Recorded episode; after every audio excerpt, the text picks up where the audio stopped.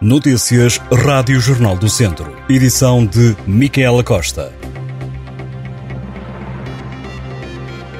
O Académico de Viseu já conhece o adversário para os oitavos de final da Taça de Portugal e também para os quartos de final.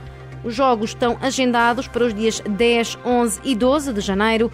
Caso ultrapasse a equipa aveirense, os academistas vão receber o vencedor do jogo entre Futebol do Porto Aroca nos quartos de final.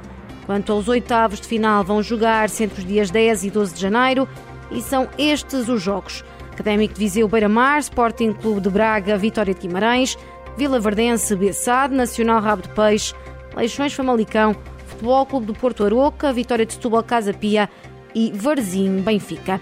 Caso passe o Beira-Mar, o Académico poderá então receber o Futebol Clube do Porto nos quartos de final, no caso de os portistas derrotarem o Aroca. Ainda no desporto, o Tondela joga esta tarde em casa frente ao líder Moreirense. Este é o último encontro da segunda Liga antes da paragem para o Campeonato do Mundo. Depois do afastamento da Taça de Portugal, o Tondela foca-se agora no campeonato. Na divisão ao encontro, o técnico dos tondelenses garantiu que a equipa está forte e capaz de defrontar qualquer adversário, admitindo que será uma dura batalha contra um Moreirense forte, ainda assim José Marreco destacou que o adversário também sabe que vai encontrar um Tondela que, apesar de limitado desde o arranque da época, é uma equipa organizada e que tem criado dificuldades a todos os seus adversários. O jogo entre Tondela e Moreirense é às 6 da tarde no estádio João Cardoso.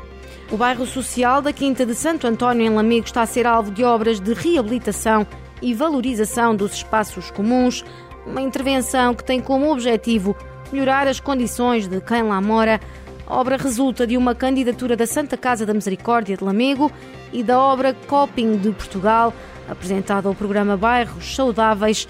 Os trabalhos começaram com a substituição dos vidros partidos das portas e janelas, continuaram com a poda de algumas árvores de grande porte e arbustos e atualmente estão a ser pintados tetos e paredes dos espaços interiores e também a instalação de um equipamento infantil para além de outras pequenas obras de manutenção, o projeto social Casa Juntos Construímos a Nossa Casa prevê, junto da comunidade, uma ampla intervenção a nível social, ambiental e urbanístico para colmatar carências previamente identificadas e promover o bem-estar e as condições de saúde. É desenvolvido em parceria com a Câmara Municipal, a Junta de Freguesia de Lamego e a Delegação da Cruz Vermelha Portuguesa. Durante uma semana, mais de uma centena de voluntários ajudaram a dar uma nova cara às instituições da Associação Portuguesa para as Perturbações de Desenvolvimento e Autismo, a APPDA, de Viseu. Paredes pintadas, salas remodeladas ou candeeiros novos foram algumas das intervenções. Atualmente, a APPDA de Viseu apoia 397 famílias e ocupa um espaço localizado no Hospital Psiquiátrico de Abraveses há mais de 20 anos. Desde 1999, altura em que ocuparam as instalações, apenas as paredes tinham sido pintadas. Cerca de 120 voluntários são, na sua maioria, trabalhadores de uma empresa de materiais de construção, bricolagem, decoração e jardinagem, com lojas espalhadas por todo o país. A empresa uniu-se à PPDA Viseu e apresentou uma candidatura à Just a Change, uma associação que reconstrói casas e associações em Portugal. Esta intervenção enquadra-se num programa All-In que a Just Change disponibiliza e que se dedica à remodelação de instituições particulares de solidariedade social e que tem ainda como grande objetivo envolver empresas de forma a potenciar a responsabilidade social das mesmas.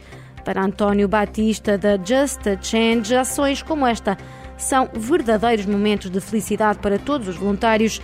Segundo o responsável, por dia, cerca de 18 a 20 pessoas estiveram envolvidas e empenhadas em reabilitar o espaço. Vieram de vários pontos do país, Viseu, Coimbra, Figueira da Foz, Aveiro ou Guarda.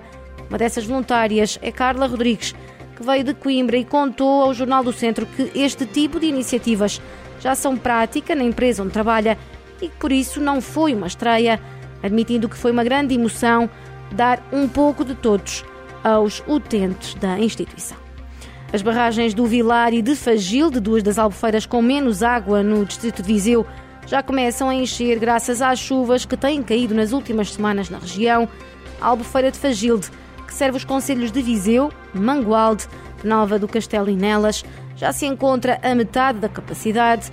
Segundo o diretor dos Serviços Municipalizados de Água e Saneamento, SEMAS de Viseu, Carlos Tomás, a barragem está com 50% de água e o caudal do rio é agora superior ao consumo.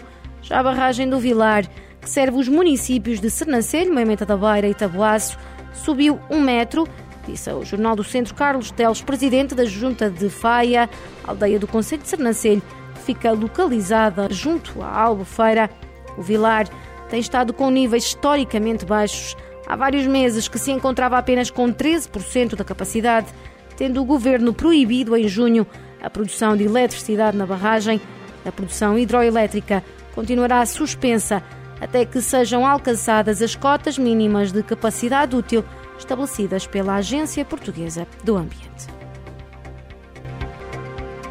Estas e outras notícias em jornaldocentro.pt.